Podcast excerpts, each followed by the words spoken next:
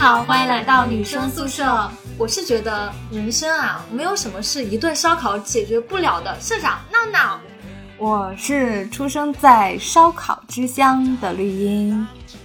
这是一期有孜然香味的节目。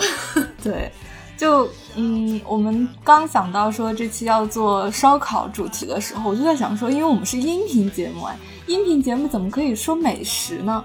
但后来觉得，因为烧烤这个东西，大家就是肯定都吃过嘛，所以就这期要靠大家丰富的想象力了。一提起烧烤，所有人的感官都会被调动起来，包括嗅觉，包括包括什么，包括听觉，因为它那个烤肉滋滋滋，嗯，而且你就会想到，因为吃烧烤大部分都是会和朋友啊、家人啊一起去嘛，就大家一起吃才热闹。就是你能想到，因为吃烧烤的时候，大部分的时候心情都是很好的。就算不好吃一顿烧烤，什么就解决了，是吗？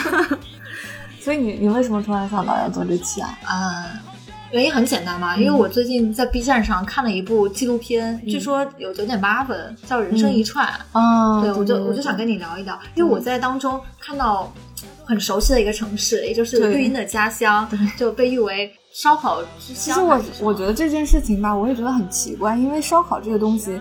不仅是全国各地都有，是世界各地都有。但是为什么我的家乡，对，为什么至少在就至少在辽宁或者是东北，不知道为什么锦州烧烤就很有名。你已经完全把你自己的出生地暴露了。那没办法，我们要聊嘛，要聊嘛。就是应该，我觉得呃，如果是辽宁或者是东北的，就是舍友们会知道，但其他地方应该还是没有，也没有那么有名吧。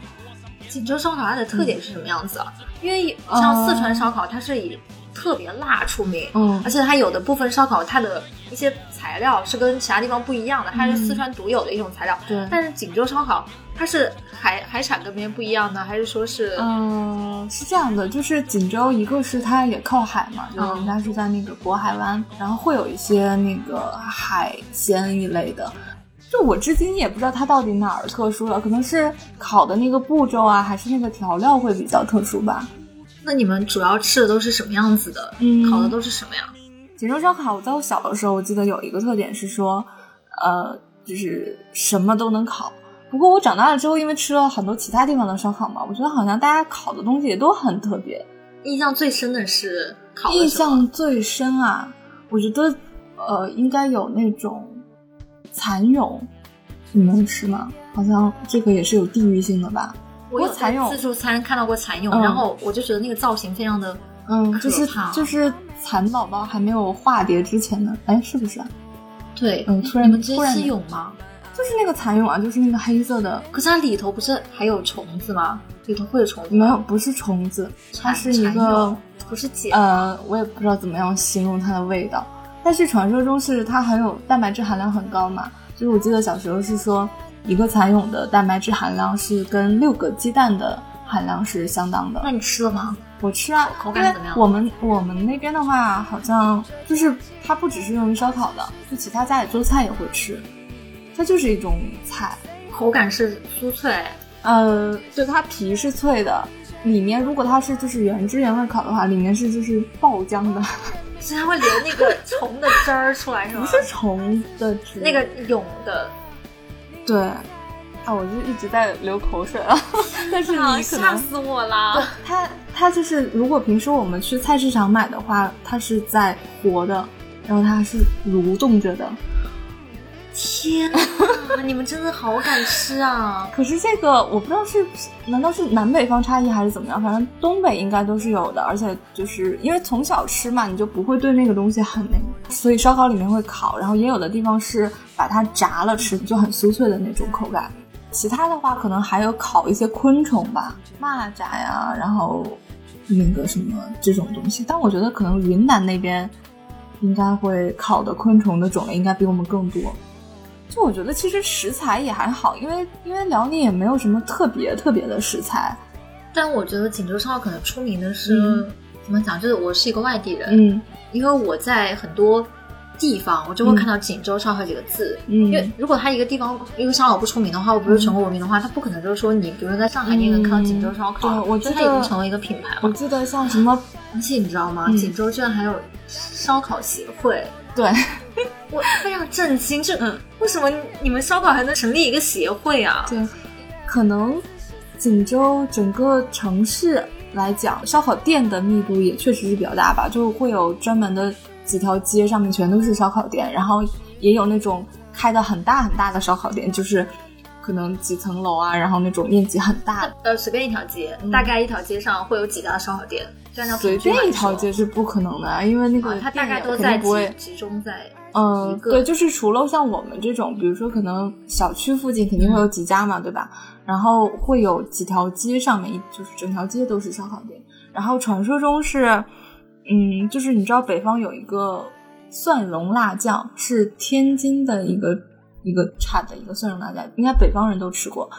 锦州烧烤是一定会用到那个酱的，据说啊。就是锦州的烧烤一条街拯救了天津的一个辣酱厂，就是因为用量很很大嘛。这个酱确实很好吃，我刚刚在绿茵家吃了，就非常棒。我准备下下某宝去买了，因为我这个人是不吃蒜蓉的。但是这个酱很好吃，因为它也不它不会很辣，对，然后有一点点甜的那个味道。我怎么吃的觉得咸啊？啊，是是很咸，因为北方口味就会很重的。对，就这袋酱还是我上次回家的时候，然后就提到了说，因为。上海的那种普通的便利店里面是肯定没有卖这个酱的，就是可能淘宝买还是买得到的，但淘宝可能要一次买十袋这样的吧。然后我爸立刻出门就帮我买了一个两斤装的。我爸说这点心愿还不能满足你吗？给你寄过来的吗？没有，他给我带过来的。对，就是上一次我回家然后带过来的，因为其实那个一袋调味料可以吃很久的嘛。对你这个就跟我回家带了两包榨菜一样，我以为上海没有榨菜，所以我就买两包榨菜，结果搬上来吃有榨菜。哪里没有榨菜啊？就我以为没有，就你知道，嗯。不过这也是就是父母的爱嘛，对吧？你突然说说起来，我真的口水都流出来了。已经很久没有吃烧烤了，这说来也奇怪啊，就好像烧烤不只是中国人的专利，就全世界的人都爱吃烧烤。因为你想，人类刚刚发明了，也不是发明嘛，就刚刚发现，比如说两块石头，或者是那个天突然那个来了一个什么劈下来一道雷，然后可以产生火的时候，然后大家发现。啊，原来食物可以不用生吃，对，把把肉烤进去会更好吃，然后更就是吃生的可能会拉肚子吧。然后其实肯定各全世界各地都会有烤肉啊、烧肉这种。就是你像土耳其有土耳其烤肉，对，而且还有像就是户外的这种，你只要生一堆火，对啊，然后肉就可以烤着吃。那我因为我觉得烧烤其实算是。你讲世界人民的通用语言吧，就除了手语之外的另一个。而且好像只要肉是用火烤，可能也没有很不好吃的。那还是有的，是吗？我经常吃像日式，它不是也有烤烧烤类的吗？那其实日式的烧烤跟中国的就不一样，虽然同样也是用火在炉子上烤吧，但是日本的就跟中国的比，就我觉得中国算是那种江湖大哥的。那种感觉都是街边小摊儿、大排档，但是日式的它就是那种小炉灶，就是穿起来就几根几根的，就非常小清新。然后一根架在那个小碟子上，对，或者是有炉子，然后他自己熏，把它熏熟嘛。那我就会觉得说，在我吃街边的中国烧烤的时候，和在日式居酒屋吃日本烧烤的时候，我的整个气质是不一样的。就觉得说，呃。吃街边烧烤，哪怕是我上周跟你站在路边吃那个新疆烤串的时候，我就拿着那么大一一串签子，我在吃肉的时候会觉得有一种爽快的感觉，嗯，有一种怎么讲，就就是痛快，嗯，然后解气解忧，解气，对，就就是没有忧愁，就觉得自己特别像一个江湖大佬，你知道，就拿一块肉在嚼，但是在吃。日式的这种烧烤的时候，我就会很小心的把肉从那个棍子上扯出来，然后就拿拿着筷子吃，就非常秀气。然后还有像韩国的那种，就是围着一个炉子，当然韩国也是肉类比较贵嘛，就他每次吃真的好小气哦。然后还有那种什么猪皮啊什么这种，然后肉一小块一小块的，然后放在上面小心的翻动。但是我觉得他们坐在炉子上吃烧烤也是。你会觉得也是非常的，那也是有一股江湖气在，因为他们都是路边的小摊儿嘛，就支起来一个烤肉架，很或者很小的那种，然后喝酒，嗯，就还是蛮爽。因为我现在是看韩剧看多了，所以我吃肉的时候，我一定要包那个生菜，我以前不太理解，我想说你吃肉就吃肉呗，你干嘛还要包一个生菜？但我现在觉得生菜就是解腻。是呀，所以就我们聊回到刚刚开头说的那个人生一串这个纪录片啊，我之前好像就是在朋友圈啊还是微博上面就有看到有人去安利说，呃，这个纪录片很好看嘛，然后在 B 站上面还可以看弹幕，但是当时我就没有太在意，因为我。不是很喜欢看这种纪录片式的，就像之前《舌尖上的中国》很火嘛。那我跟你不一样哎，我只要是看到海报上有吃的，我一定要点进去看的。然后我后面就是是无意中知道，原来我的家乡的那个烧烤店有被拍过，对。然后有次半夜睡不着的时候就去看了一下，是不是更睡不着了？就想马上起来点烧烤外卖。对，而且就是虽然锦州的那家店其实我也没有吃过，但当时看了，可能大概前后也就十来分钟吧，就是。拍那一家店，因为他拍了全国各地的烧烤，然后当时真的非常的忍不住。然后我记得我当时分享到朋友圈里面，因为之前也就是会跟朋友聊嘛，说锦州烧烤比较特别，大家都说，哎呀，你总是说嘛，但是他们又吃不到。终于出了一个这样的一个纪录片，然后有没有有一种就是终于我们锦州烧烤证明了的感觉，就是被全国人民。但是我其实更气的是，就这样一家店，我真的之前没有听过，而且也没有吃过，因为它在一个。相对来说就不在市区的一家店，对。然后我记得当时分享完了之后，我高中的好朋友他就跟我说啊，这家店居然被拍了，他就在我家楼下呀，我就觉得好神奇啊。他说他每次回家，因为他跟我一样也在外面嗯读书嘛，他每次回家的时候都要去那家店吃的，确实很好吃。他说，我说那能不能下次回家的时候安排上？他说嗯，安排上了。那你在纪录片能看到自己家乡的烧烤摊，虽然你没有吃过，但是有没有一种，虽然我很想吃烧烤，但是其实那种思乡的情绪一下子就被勾出来了。我会稍微有一点特殊的是，就是我对锦州，因为我家属于后搬到锦州的，所以，嗯，比如说锦州话我也不太会说，锦州话其实是很有特点的。然后，但是我一直觉得我对家乡好像的那种。眷恋没有像其他人那么样深，但是当我看到那个纪录片的时候，就出现那种熟悉的锦州话，然后拍到那种当地的店。锦州的那家店，它比较特色的，它拍了一道菜是那个豆腐卷，就是正常的那种干豆腐，你们可能叫你们叫什么？干豆腐千张，就是比较薄的那种千张，是豆腐皮吗？嗯，对，有的地方也叫豆腐皮，就是各地方叫的不太一样。多的那种。呃，白色的豆豆对对对对然后偏厚一点点。锦州的这个这个干豆腐是很有名的，然后他在干豆腐里面卷了一些什么金针椒啊、金针菇，就那种切碎的馅儿放在里面烤。切碎的馅儿它不会掉出来吗？就是它卷起来了呀，它卷起来，然后用那个签子穿上。对，它里面主要就拍了那一道菜，好像很神奇，我没有吃过那种这样烤法的。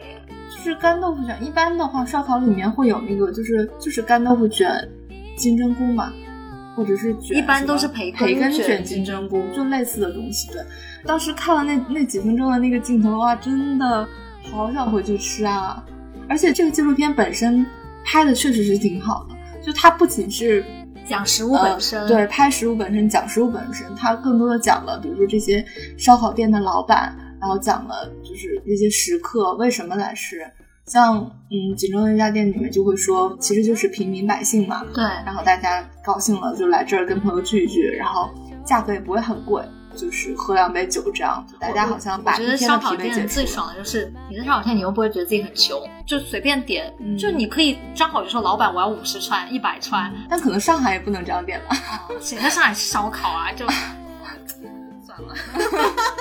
对一般的地方，像这种烧烤还都是就是很平易近人的这种食物。是啊，因为一般都是在街边嘛，它也不会说是装修的很好的样子。但是就怎么说，越是不起眼的店，还越就是里头藏着一些美味。对，我记得我看那个《人生一串》，它有一集讲的是，呃。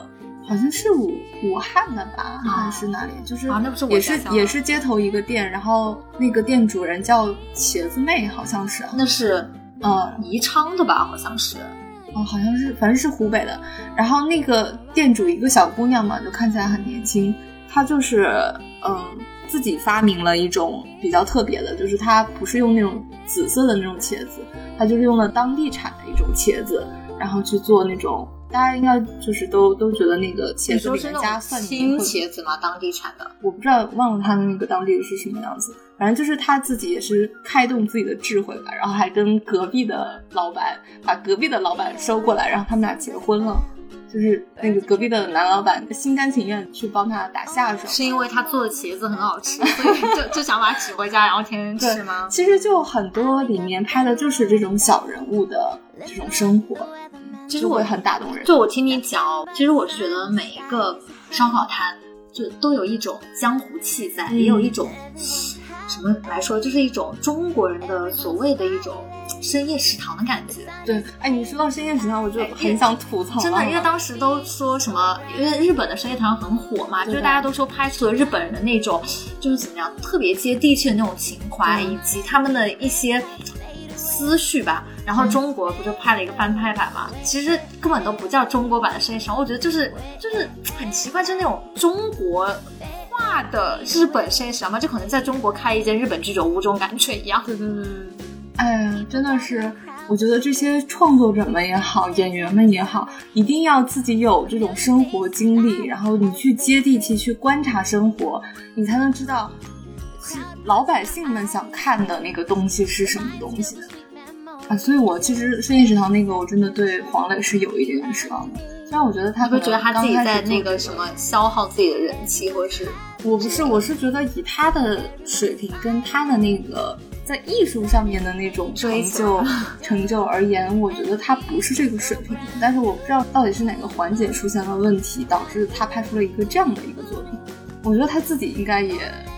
可能多年之后会后悔吧。我记得他好像在《向往的生活》里面也有解释过，说他觉得这就是一个必经之路吧，就是你要踩过这些坑，然后。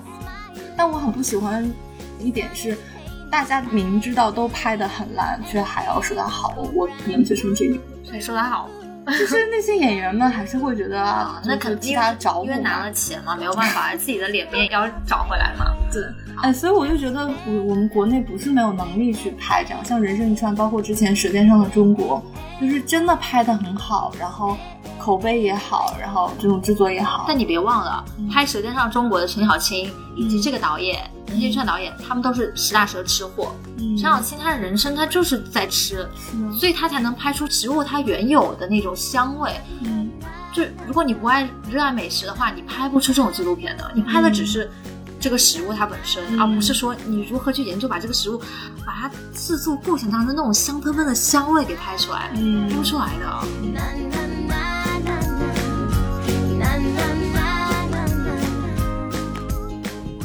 那大家有没有觉得口水流出来了？就听完我们节目之后，大家有有去点烧烤吗？但绿茵其实也讲了自己家的烧烤，就是锦州的烧烤。我其实很好奇啊，你说舍友们会不会在听到就绿茵家是锦州之后，就纷纷开车去锦州吃烧烤呢？开车去可能有点困难吧。哦，毕竟在东北呀。好吧，那那我来讲讲我们家的烧烤嘛。既然说锦州烧烤那么有名，毕竟是东北派系的，那我们。中部派系烧烤是什么样子啊？你有吃过武汉烧烤吗？当然没有啊，没有去过。其实我觉得武汉烧烤啊，跟武汉人的脾气一样，就是很你想火辣，然后暴躁。因为武汉其实它算是一个怎么讲，算是一个呃有着众多小吃的城市，就包括你们知道的热干面啊、豆皮呀，嗯，然后呃还有就是爆虾，就是虾球，火爆虾球。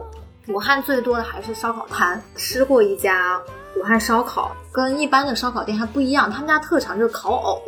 你要知道，一般的烧烤店你吃过的烤藕是什么样？就是比较脆，对不对？那个口感，然后上面孜然跟藕其实没有充分的融合。但是这一家的烤藕，它是用那种一九八八年的一种一九八八年的藕，一九 那种藕能吃吗？就一一九八八年那个很老的一款。电烤箱烤的藕，就不是我们用的那种炉子，就不是生炭的。它这个藕有什么特点啊？我跟你描述一下啊，就是它既有辣椒孜然的重口味，嗯，还能吃到脆脆的甜甜的口感。刚咬第一口的时候，你的口味是有层次的。就首先你接触它藕的那个外壳的时候，它是。一种焦香的、带有微焦的那种口感，但是你再咬下去第二口的时候，它就是藕本身的一个脆甜感。嗯，但你整个口腔这时候又会被一种又辣又重的孜然和辣椒包围着。嗯，他们家这个藕，我一晚上可以吃五十串啊。我觉得这一期节目我就是在不断的咽口水，然后为大家就是制造这种，就是虽然我们是个音频节目，但是能让大家流口水的。想来我们家吃藕吗？我还挺喜欢吃藕，是不是武汉那边、湖北那边吃藕还挺多的？呃，就是说，可可能湖北的藕跟别的地方的藕不一样的是，嗯它是它这个有个洪湖，它是产藕的。它这个藕呢，在别的地方吃不到，是因为它洪湖的那个水吧，嗯它比别的地方水是有点区别，但是我具体也不知道什哎，么区别。是真的是它的藕是粉的，你知道吗？哦它的藕是带有微甜，它用来煨汤的话，嗯那你吃到嘴里是就类似于绵绵的那种绵绵的，嗯它口感非常的好。哎，这真的是你刚刚说到这个是水质的问题嘛？像《人生一串》里面锦州的那个，它也有，它除了介绍那个烧烤的那家特色菜，就是那个嗯烤豆腐角嘛，它其实也还去拍了那个豆腐卷的那个制作的整个过程，然后拍了制作的那个人。我看到的解释也是因为锦州的那个那个什么县的那个水质是比较特别的，导致它做出来的那个豆腐卷是可以做到不一样的，对，可以做到很薄，很有韧性。它也直接是就是造成了它做烧烤的时候，那个豆腐卷可能不容易变得很焦还是很硬怎么样的。就是好像很多地方的那个，为什么说换了一个其他地方类似的东西就不是那个味道了？好像就是跟水质是有关系。哦，就是食材本身它就是很好，嗯，但是我觉得其实烧烤是个技术活。对，虽然很多人都说，如果你什么都干不好的话，那你就去干烧烤，因为烧烤的门槛比较低。但你想真正的把一个食物通过一些调料把它烤出它对，一个很美味的一个味道的话，其实还是蛮有难度的。就比如说你的那个火候掌握，对对对然后你翻多少次，是的。还有比如说你蔬菜你怎么烤，嗯你才能把它烤的又不焦，但是因有每一种。每一种食物，它的那个什么烤的时间呀、火候掌握全都是不一样的。还有包括调料嘛，嗯调料也是，就那个酱料也是，每一家如果是真的很老的那种店，那个、嗯那个酱料肯定都是独家配方不外传的。所以我觉得，如果你想得到那个独家秘方，你可能只能、只能嫁给烧烤店老板了，这样你就可以继续掘下一桶金。其实我我忽然想到了，我有一个同事，然后他家也是就是算是我们同一个地方的吧。啊，然后他有一次有一年过年的时候是从上海开车回家的，所以他路上因为平时的话可能要开一天吧你，不是想说在路上自己烤烧烤吃了？他是呃就是因为春节的时候会堵车，所以他好像总共开了两天才到家。啊，然后他说，当他堵在路上的时候，因为你那个时候如果你没有提前买水啊、买食物的话，就会被困在那儿嘛。嗯如果没有到服务站的话，然后他说当时就在想说，应该从家里面带一个烧烤炉，然后带一点食材，带一点酱料，然后在高速上面，大家堵车的时候卖卖烧烤，可以卖出天价烧烤。特别喜欢吃什么口感的烧烤？就感我们拿肉来举例吧，嗯像我吧，我吃烤肉的话，像比如说新疆大烤串，嗯你也看到我吃肉了，嗯我一定是我会把那个最瘦的肉给咬完，那个肥肉我就把它扔掉。啊，你觉得不吃了？对对，好多人。呃，就是比如说吃羊肉串的时候，嗯中间肯定会穿一串那个肥肉。对，这是为什好多人么？不吃。他他为什么？因为它要肥瘦相间啊，你总吃瘦肉的话也会，而且肥肉的它的那个油脂含量很高，所以它是很香的。我很怕我咬到那个肥肉的肉汁儿，嗯然后我嘴都会被烫到。我以前也是不吃那个肥肉的，就以前觉得肥肉很可怕，但后面吃的时候我就发现打开了一个世界的一个新大门。就你肥瘦相间的时候，因为又有那个是一丝丝肉的那种、那种、那种瘦肉的那个感觉，然后又有那个油脂包裹的那个。因为你单独吃肥肉也会很油腻，啊、但是它是混合在一起的嘛，混合在中间的，觉得很好。所以它那个羊肉串肥瘦相间是有道理的，是对，哦，天哪！我觉得你下次可以试一下。我我上次真的是没没没有没有勇气去吃那个肥瘦相间的。嗯，嗯哎，我觉得还可以，我们大家可以聊一下，就是吃烧烤的时候必点的三样那我一定是 土豆片。土豆片，太了解我了。我超爱吃土豆，就是我会觉得说，在我的世界里，没有吃烤土豆，这这一顿烧烤就白吃了。嗯然后还有第二个，一定是要点烤藕，嗯然后像刚跟你说的，就是外焦藕泥片嘛，嫩。对，然后第三个就是烤臭豆腐。嗯你没有发现我吃的很素吗？啊 你呢？你不会都是肉吧？呃，我想一下，因为我大部分还是会偏素的，我可能比较喜欢吃豆角，豆角哎，偏细的那种豆角，然后你说排长长豆角嘛？对对对，一排。我们那边没有豆角哎，没有吗？不会用豆角去烤。哦，我我我在那边肯定会，就是还有什么香菇啊什么的，我觉得啊，香菇我们会，但是我比较挑，因为我觉得香菇如果你烤不出那个入入不了味儿的话，我吃出来的香菇那就是香菇味道，很不好吃。然后还有一个其实是我在上海好像比较少有，但是在锦州烧烤里面也是比较大家会必点的一个叫杜春鱼。这个好像可能有一部分人也不会接受。天呐，你你们好神奇啊！你们怎么会有这么神奇？因为可能锦州靠海嘛，它就会有很产很多那种鱼叫杜春鱼，就是就它会有很多籽，然后尤其是哎不知道每年的几月份，就是它会产籽的那个季节，那个会比较肥。所以你们吃那个烤鱼的时候也会吃到它烤鱼籽是吗？对，它因为那个那个鱼主要就是鱼籽，对，然后也是论排的那种，很好吃。天呐，我都没有吃过烤鱼子。我们那边吃的烤鱼一般都是叫叫什么鱼？叫扒皮鱼，也就是我们之前去重庆吃的那个耗儿鱼。嗯嗯，就那种鱼，因为它只有一排大刺，所以烤起来口感会好一点。那我还有一个名人，因为我我其实还挺喜欢吃烧烤的，可能也是因为从小家乡的这种熏染吧。那第三个名额留给谁？留给烧烤必点。那我觉得可能是凤爪吧，但是这个凤爪就也是很神奇的。我我小的时候觉得凤爪很吓人，我现在都觉得很吓人啊！我只能有一只手在向我召唤。但没有哎，但是我记得有一次就是也是在家里面，凤爪有很多烤法吧，比如说有的是生烤，有的是熟烤。生烤是生烤就是生的直接烤，然后就是那种脆脆的、焦焦的。然后熟烤就是先把它煮熟了，然后再去烤。我也很喜欢吃那种，就是很软软的，然后胶原蛋白非常丰富。然后你一搓它，它那个肉自动分离了，是吧？比较软的。哦，天呐，我觉得我以后可能不能跟绿茵一起吃烧烤。我我其实挺怕，就是因为我跟很多人一起吃烧烤嘛，大部分人都是就觉得说我吃烧烤我不吃肉，我干嘛要来吃烧烤？所以每个人都是十串、五串、二十串那种什么羊肉串、牛肉串，还有鸡杂呀，还有就是什么。肉类的吧，就是他们都会狂点肉。对我这种吃素的人来说就很困难，因为他们点的我都吃不了啊。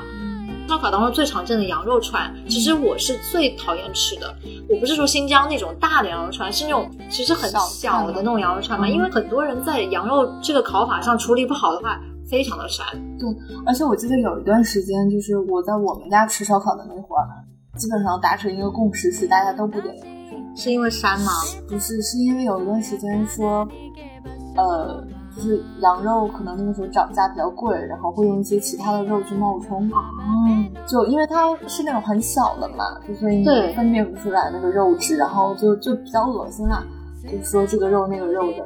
不过后面也有辟谣，说羊肉毕竟产量还是大嘛，你用其他的。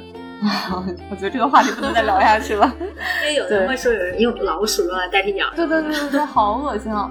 现在应该还好了。我我可能始终吃不惯那个膻味吧。像大家比较容易点的是什么？嗯，烤茄子。哦，对对对，那一个大的茄子。嗯，然后中间还会加一点粉丝，对吧？对对对。我我也吃不惯，我就为什么？我觉得那个茄子，我觉得你可能没有吃到好吃的吧？真的吗？好吃的会很，因为它茄子它那个外壳是烤的嘛，所以你只用吃里头的那个肉嘛。但那个肉就已经烂掉了，就怎有什么好吃的呀？就我每次吃的时候，它那个肉其实是很容易就分离出来嘛。然后上面还有蒜，就我吃的时候我完全没有感觉，就会觉得，哎，为什么大家那么热衷于烤茄子啊？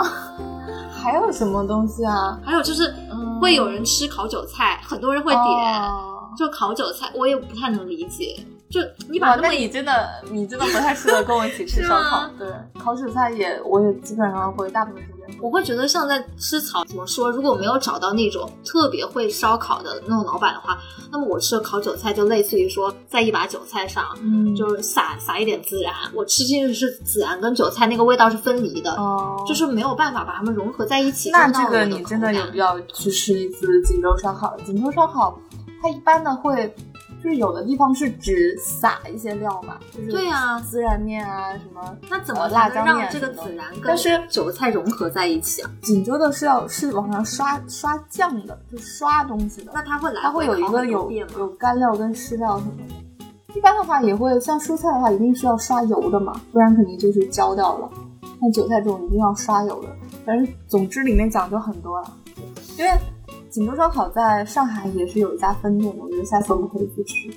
我可能吃完之后会不会对锦州烧烤失望？因为我我也还没有吃过，有土豆片吗？土豆片没有了，因为它一般像这种，比如说某一个地方的美食，然后到其他地方开的话，会改良的嘛？对对对，会多少结合一下当地的那个口味嘛。我就怕它会变甜，因为上海其实口味会偏甜了。啊，对，是的，是的。我去到烧烤摊，只要是那一家的烤土豆片没让我失望，那这家我以后一定会天天去的嘛。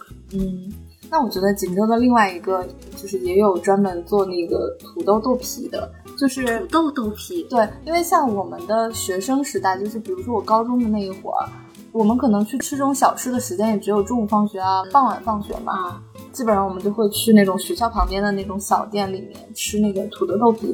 土豆豆皮就是都是熟的，煮熟之后，然后去拌那个酱料，主要也是那个酱料比较好吃，比较特别。土豆豆皮倒是，它土豆就会做的比较就是软软的那种，所以它是那个豆皮包裹土豆吗？啊，不是，就是土豆做两种，就是你可以同时点，也可以分开点。好想吃啊！因为你一说土豆软，因为我我最喜欢的土豆的吃法就是，它一定要烤的一戳就破，你筷子一戳不破，然后你进入到口腔，它一定是入口即化。嗯，这是我对于土豆的。怎么样？这是我最爱吃的土豆吃法，所以不管是烧烤还是其他的做法，它一定是要一戳就破。哎呀。真的是说的我口水都出来，因为像那个东西，每次我们就是高中的同学啊回去啊，每年回去都会再聚一下去吃一下。你是不是说着说着吃，就突然涌上了一些跟烧烤有关的回忆了？对，因为这些是绕不开的嘛，就是烧烤这个东西，就要么热热闹闹的，对，然后要么就是比如说两三个人啊，朋友什么去谈谈心的那种。也有那种一个人很难过，就跑到烧烤摊去吃烧烤，喝很多酒，一醉解千愁的那种。就是聊到烧烤的，真的避不开聊到跟烧烤有关的这种人和事。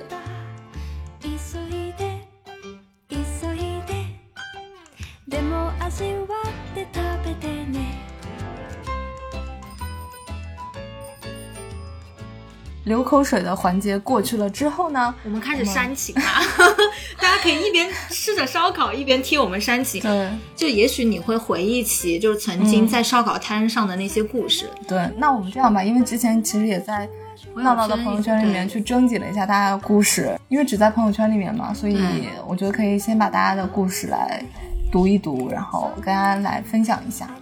为什么想要听大家跟烧烤摊的故事？因为我是觉得说。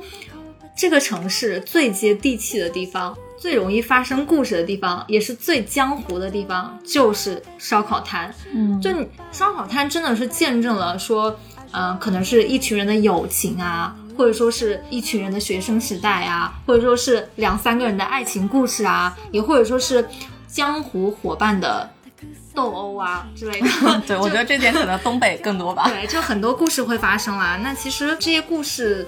也都是我们回忆中的一部分嘛，所以你每次想起来烧烤的时候，它背后的那些人啊，还有那些回忆，其实都是很值得我们再去来聊一聊的。嗯，那我现在念一些舍友们的留言啊。麋鹿他说，跟我一起吃烧烤的都是大学里的小伙伴儿。嗯，那也是啊，一般就是大学的时候就很容易就大家就约去吃烧烤嘛。然后他说，那时候刚刚毕业，一起租房子，在出租屋里，我们自己买了一个烤箱烤烧烤。最想不通的是，我们把烤箱放在一个木凳上烤，差点把房子烤了，满屋的浓烟。我们大学最喜欢做的事，就是在附近的农家乐烧烤了。嗯，我回忆又涌起来了。我记得我我当时读研的时候，我们跟华农，就华中农业大学联谊，我们就租了一个。农家房子吧，然后里头有烧烤设备，我们家里头烧烤。我觉得就是学生时候的烧烤，真的是最容易拉近跟陌生人的距离。就是你们两个本来互不相识，但你们俩在一起烤烧烤过程当中，你会对他的那个娴熟的手法呀，或者是穿肉的那个动作啊，以及他的一些很认真的时候那个样子，你很容易就跟他。就就有好感，而且其实我我反倒是就是工作之后嘛，然后有过两次这种就是大家出去团建，然后是不是需要自己去考，彼此亲近了起来？对，因为你这个时候你肯定不会聊工作啊，聊什么的，就是大家因为大家都要参与，都要动手嘛。那虽然啊，我一般都不太是那个主考的那个人，所以我一直都很。佩服他们，因为其实烤，比如说我们有的时候经常夏天出去嘛，其实很热的，而且你还要就是一直在翻面啊，然后一直在弄东西，而且有好多还是挺技巧性的活。就我一直觉得那些人真的很伟大。然后我一般都是端着盘四处流窜，这里吃一口，那里抢一口的。对，而且其实像这种，嗯，那个食物烤出来到底好不好吃也不那么重要了，就重要的是大家那个。一起玩的那个过程，我是觉得很奇怪。就每次大家外出一起去做这种集体性烧烤的时候，我都觉得食物都不会难吃哎，因为可能加了自己的一些情感在里头，就不会去很 kill 那个食物本身的味道。对你像我每次跟班级出去烧烤，都是我是主烤的那个人哎，我就喜欢看着别人吃我烤的烧烤，我反倒不喜欢吃，就我是属于那种奉献型的。嗯。你应该跟我多出去，你知道吗？但我不是很相信你的手艺。这他们都觉得很好吃耶！我的绝活就是烤鸡翅，哦，就反复的刷，来回的刷酱，就等到鸡翅把它的那个酱汁儿全都吸收进去了，那个鸡翅很好吃的，一定要微焦。嗯，山口百不会他说，半个月前我们去我们这里的一个农家乐烧烤，有山有水，真的好开心。然后玩了竹筏，翻船了。掉水里了，赶紧下山修手机。最后在我朋友楼顶烧烤，我的天，三十多度！我记得这个这个小朋友，对，他是今年高考，然后应该是在最幸福的那个高三的暑假的那一会儿，啊，真的赶紧趁着这个时间去玩儿。我都有画面感了，三十多天烧烤，其实也就只有烧烤能让我们顶着大太阳去。是的，嗯，繁星他说。人生是过一天少一天，你永远都不知道你能不能看到第二天的太阳。吃烧烤是吃一顿少一顿，你永远都不知道你们吃完的这顿是不是人生的最后一顿。从此两不相欠，烧烤的火灭了，人就散了。哇哇，怎么是不是一个有有什么故事的人？不过说起来也也对了，就是你想想，曾经大家一起吃烧烤那些人，现在还有多少人才可以在一起吃烧烤啊？嗯。哇，那个一个符号了。然后他说，从首尔飞到大连，只为回忆和他一起吃过的那家烧烤，还是老样子，老板没换，座椅没动，身边却没有了他。哦，对他一直忘不了前女友了。哦，对他，他有跟我聊过。但是我是觉得两个人烧烤，我总觉得烧烤应该是三人以上的一个大型活动，两个人吃就是有一点谈判的意味在。你知道，就那个谈判是什么感觉？是我会觉得两个人一起来吃烧烤，特别是一男一女，他那个空气中，因为它外面是热气腾腾的烤炉在冒火星，内里其实是有一股暧昧的空气在流动，我会觉得是那种感觉了。但其实我，你知道我在想什么吗？我在想说，因为两个人，比如说情侣之间什么去吃的话，我觉得真的前提是两个人都喜欢吃，不然一个人吃真的很无聊啊。如果对方，因为你一个人吃，你又不可能点特别多的品种嘛。而且烧烤这个东西就是要持续性的在，比如说上来一个，然后你们分掉，然后上来一个分掉。所以我想还是一帮人吃会比较。就大部分人吃烧烤也不只是为了吃吧，因为有时候啊，我就是为了吃啊，你是为了吃。你 有时候可能就是为了找一个找一个地方坐下来聊聊天，然后就就去一个比较放松的烧烤摊嘛。你像我跟那个跟我传了十年绯闻的那个男生，我们俩就是。半夜，呃，去烧烤摊吃烧烤，就面对面坐着。那时候我会觉得。就带有江湖气的那种烧烤摊，会觉得哦，就两个人之间的空气有点奇怪。嗯，对，其实也不太好意思这样。就怎么讲，烧烤摊吧，它会卸下你所有的那种矫情。因为如果你要点肉串的话，你得大口吃肉；你要点茄子的话，你满嘴都是蒜味。对，你要点鸡翅的话，你得手撕鸡翅。对，这就是我是觉得烧烤摊，不管你是什么牛鬼蛇神，你只要坐进了这个烧烤摊，你只要吃上了烧烤摊。你一定会卸下你平时那些矜持，对，而且其实就你刚刚提到的那个，如果你能拥有一个在深夜，然后陪你一起就是穿着睡衣、穿着拖鞋，然后呃就是头发随便一扎，然后就出去吃烧烤的人，我觉得真的很幸福。我们都是在深夜吃烧烤，就是。打一个电话。我现在可能都是点外卖回家 吃的吧。就真的还没有感觉。嗯我上次自己一个人在家，很想吃烧烤，我点了五十块钱烧烤，嗯很寂寞。嗯，因为一个人在吃烧烤，又没有人陪你说话，吃着吃着，最后就觉得那个烧烤太难吃了，我都倒掉了。其实现在我也是经常这样，因为我的室友呢，之前是那种跟我一起在半夜十二点点烧烤的人，但是他最近减肥了，所以因为烧烤就是它是这种油很大，然后又就烤出来嘛，其实是不太健康的。但我觉得就是大家只要是吃的没有那么多，你你不到那种一个礼拜要吃三四次这种程度就还好吧。那你会不会觉得，如果这个人当时很高冷，但是你们俩一起吃过一顿烧烤之后，嗯你会突然觉得这个人在你面前变得可爱起来了没有，啊？我会觉得耶，你像我我觉得很多友情都是在吃烧烤当中建立起来的。就比如说我们之前在某某电台的时候。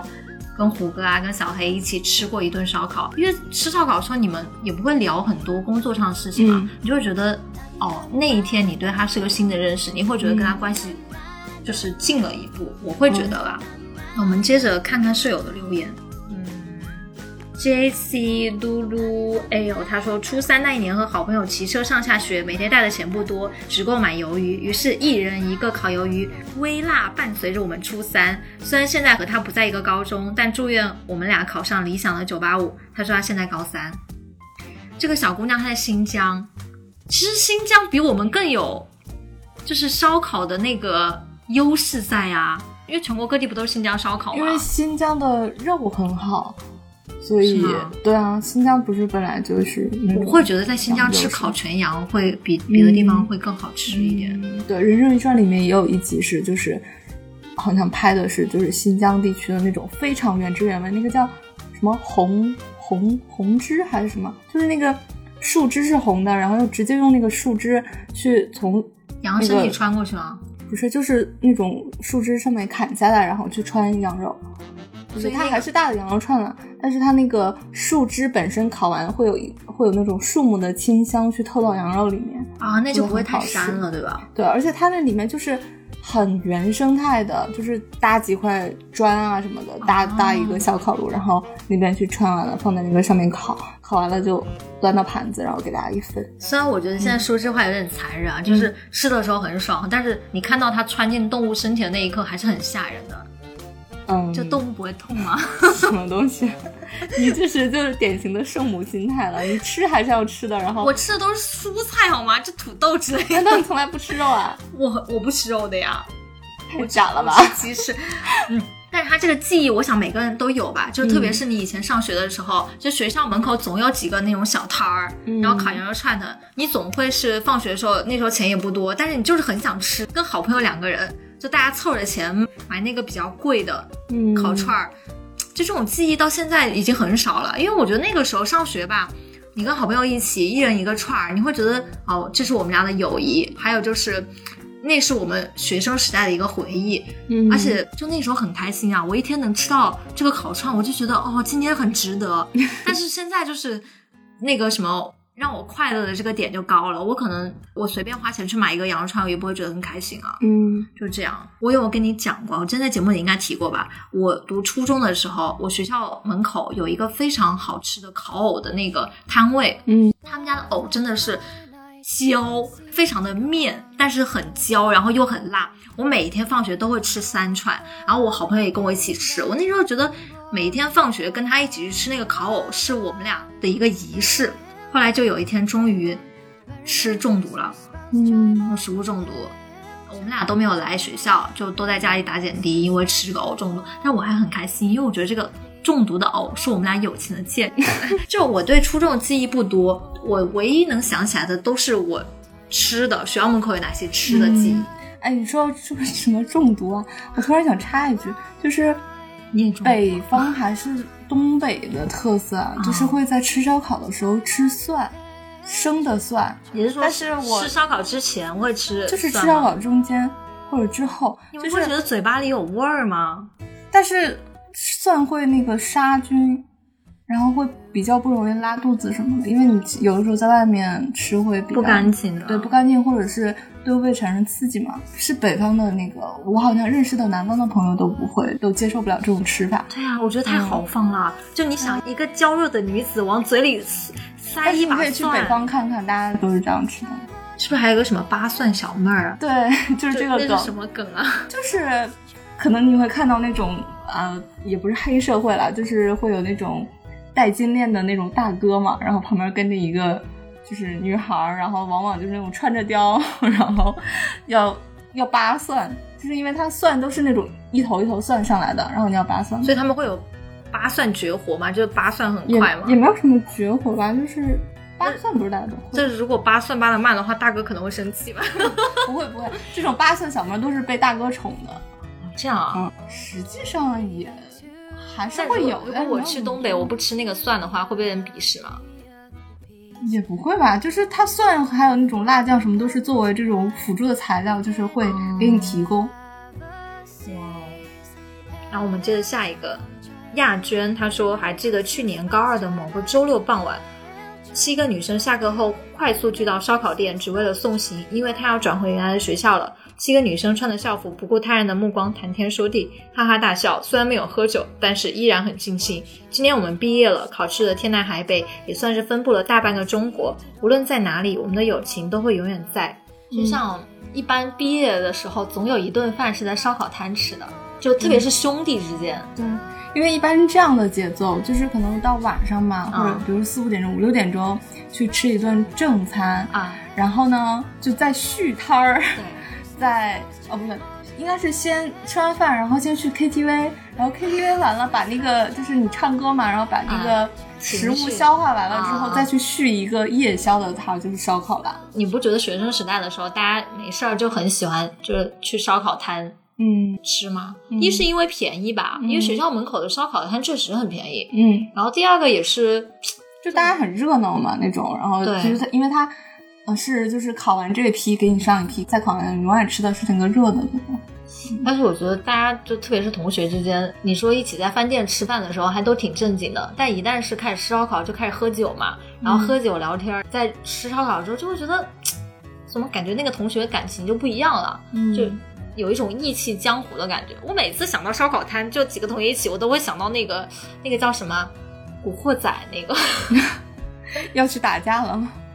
有啊，就烧烤摊不也很容易打架吗？就经常就是出事儿了，不就烧烤摊吗？一言不合，特别在东北。来，下面的留言我们来交给绿茵来选一下，嗯，哎，这个字叫什么啊？两个呆字，那就叫呆呆吧。没有吧？这个字不配拥有读音吗？他说小时候念书的时候，呃，跟妈妈不在一个城市，每次回来妈妈所在的城市都会有一个固定的项目去吃烤鱿鱼，那味道真的是很好。后来这家烤鱿鱼的摊子没了，我和我妈的固定项目就没了。怀念味道，辣的不行，但还是想吃，也怀念和我妈边吃边聊天的一幕幕。哇，这点真的是，就是像我家有一家人经常去烧烤那种记忆吗？嗯，没有，但是因为我妈妈是不喜欢吃这种东西的，我爸爸很喜欢吃，所以小的时候都是那时候烧烤好像也很便宜，就是我们会打电话给楼下的那个烧烤店，因为懒得去跑，然 后你们那个时候就那么懒呢、不是最好下去吃会会比较好一点？不会啊，就是我我不太喜欢在外面吃，哦所以就我会叫到家里面来，然后就我跟我爸两个人吃，就是有的时候会吃个夜宵。像现在的话，因为我回家也比较少嘛，但是每次回家，比如说刚回家那天，或者是要走的那个时候，都会一定要去吃一次烧烤。这其实更多的算是一种仪式了吧？对对对对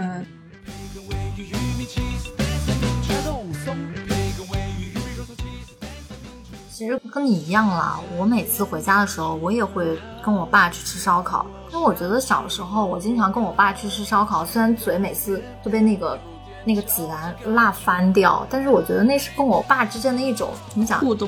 也不是互动，也是一种维系吧。我会觉得说，这是我跟他亲密这种表现。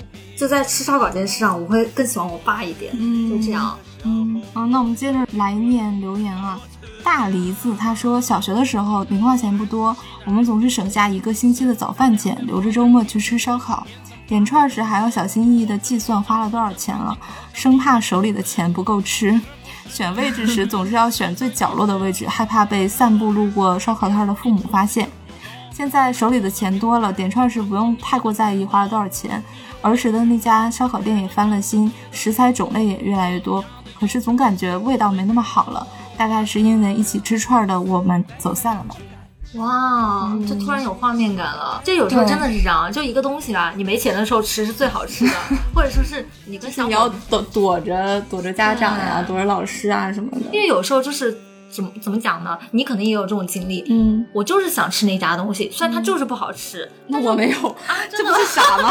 啊，就怎么讲？就比如说我小时候一直吃那家东西，就之后虽然说它也不是好吃到我非要每天吃不可，但是我有时候偶尔我就是想念我家了，或者是想念我小时候的某种记忆了，我就很想吃到那个东西。我怎么样？我驱车千里，我也要过去吃。嗯，就是这样一种感觉。是的，嗯，这个叫怎么读啊？它的名字我读，就是叫这个英文名字的。英文名字的朋友，他说吃完那串烧烤要和大学最好的哥们儿分道扬镳了，分开了很远，特地跑回去用渣像素拍了最后的合影，在那条落满叶子的路上，一边哭一边噙着泪，压着嗓子不让自己哭出来。谈笑风生的日子就像路灯一样熄灭了，虽然保有遗憾，但很多话也许欲言又止才是最好的吧。只是一直有句话压抑了我很久，真不知道该如何出口。兄弟欠我的五百块，你还记得吗？是来搞笑的吗？这位兄弟，还是真的？我不知道是不是真的啊，但是我觉得很像一个段子啊，真的假的？哎呀，欠的那五百块钱算了，都是一起吃过烧烤的毕业兄弟，五百块钱算啥呀？你吃烧烤都……我觉得这个这个还有一个就是一定要读的，这个太狠了。他叫青，他说现在我朋友都进去了，记得那是六年前我们在大排档吃，呃，男人嘛无非是吹牛，我们都有点喝大了。我突然就感觉后面有点湿湿的，再一看，我旁边一桌居然被人砍了三刀。我第一次见这样的场面，后面见多了，经历了也就没什么了。哇，这是一个，所以是混道上的是吧？天呐，我觉得这个经历好像很丰富啊。嗯，不过也是啊，像一般、一般烧烤摊很容易发生斗殴事件。嗯，是的，就就不知道为什么，大家一到烧烤摊，整个人就。就第一个可能是放松了，然后第二个可能喝酒嘛，脾气又爆，因为可能是那个食材的火爆，再加上 本来烧烤摊这一块就有很多道上的大哥，一言不合大家就，嗯，所以我现在觉得能开烧烤摊的老板也都是有几把，就是你你如果没有什么能耐，没有什么特色的话，你镇不住这个场子的，镇不住就算了呗，就被砸嘛，得了，什么怎么就算了？为什么要算了呀？好了，那我们聊了这么多啊，就其实只是由一个小小的烧烤，因为各地都会有，然后大家也都吃过的一个种类的一个？突然间不知道该把烧烤定义成什么，因为也不能算一种美食吧？对，因为它有的时候也可以做正餐，然后有的时候是这种夜宵。然后这种当零食吃，但其实我们更多讲的就是那种大排档的烧烤，不是不是那种高级餐厅的烧烤。对，所以其实呃，烧烤虽然很简单，就是放在火上烤一烤嘛，但是它其实有非常多的种类，然后口味，然后也在各个不同的地区会有各自的这种风土人情，甚至可以说是文化。对，那对于我们自己来说，也是更多的想起当时曾经一起去吃烧烤的这些人。然后还有发生的一些故事。对，像我家附近有个烧烤一条街，我每天都会经过那里。即使我现在不去吃了，我依然会觉得说那是我每天上下学必经的一条路。它现在也要被拆了，我其实是蛮遗憾的。对，所以嗯，这期节目呢，我们差不多聊这么多。这样吧，我觉得给大家留一个互动的一个小话题，就是呃，之前聊到的说，大家每次去吃烧烤的时候必点的。三样食物是什么？我看你是不想让大家减肥了，都肥死是吗？没有啊，就是如果你还能在听我们这样的节目，然后聊着这样的话题，然后还能坚持减肥，我觉得你这样才是真正的对自己的考验嘛。那下一秒人家在回答那三个必点的时候就已经崩溃了，就马上下单了好吗？没关系啊，大家一起吃着，一起胖啊。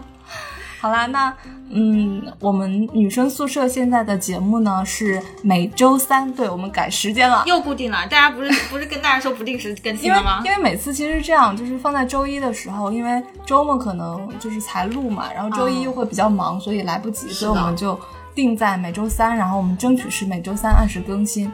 呃，我们节目现在是在喜马拉雅、网易云音乐、还有苹果播客上面，以及不要音乐 APP 上面同步更新的。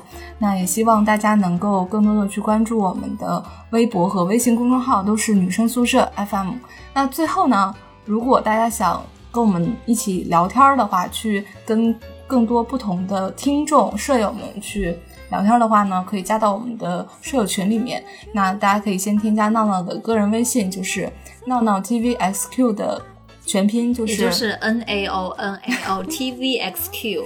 然后你进群的时候呢，你先加我，加完我之后我通过你了，你要跟我留言说你要进群，这样我才会把你拉到群里。你千万不要再跟绿茵留言说什么我不拉你进群，是因为你没有跟我讲你要不要进群，好吗？然后最后再啰嗦一句，就是呃。上期获得我们书的嗯舍友们，也快点跟我们联系啊！对，过时不候了，这一周不联系你的书就没了。那你不能主动去联系他们呀？对啊，那我也在这里先通知下他们呀，因为有的两边对对，也之前就是截止到现在也有，就是我们发出去了，但是还没有回我们的，就真的如果。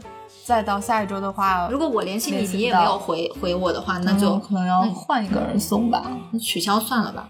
我非常生气，为什么大家都要我的书啊？是我的书比较喜欢你啊？谁说的？对，大家都点名要那个闹闹送的书，生气，生气吗？知道我穷还还要我？好了好了，不要再说了，暴露了我们。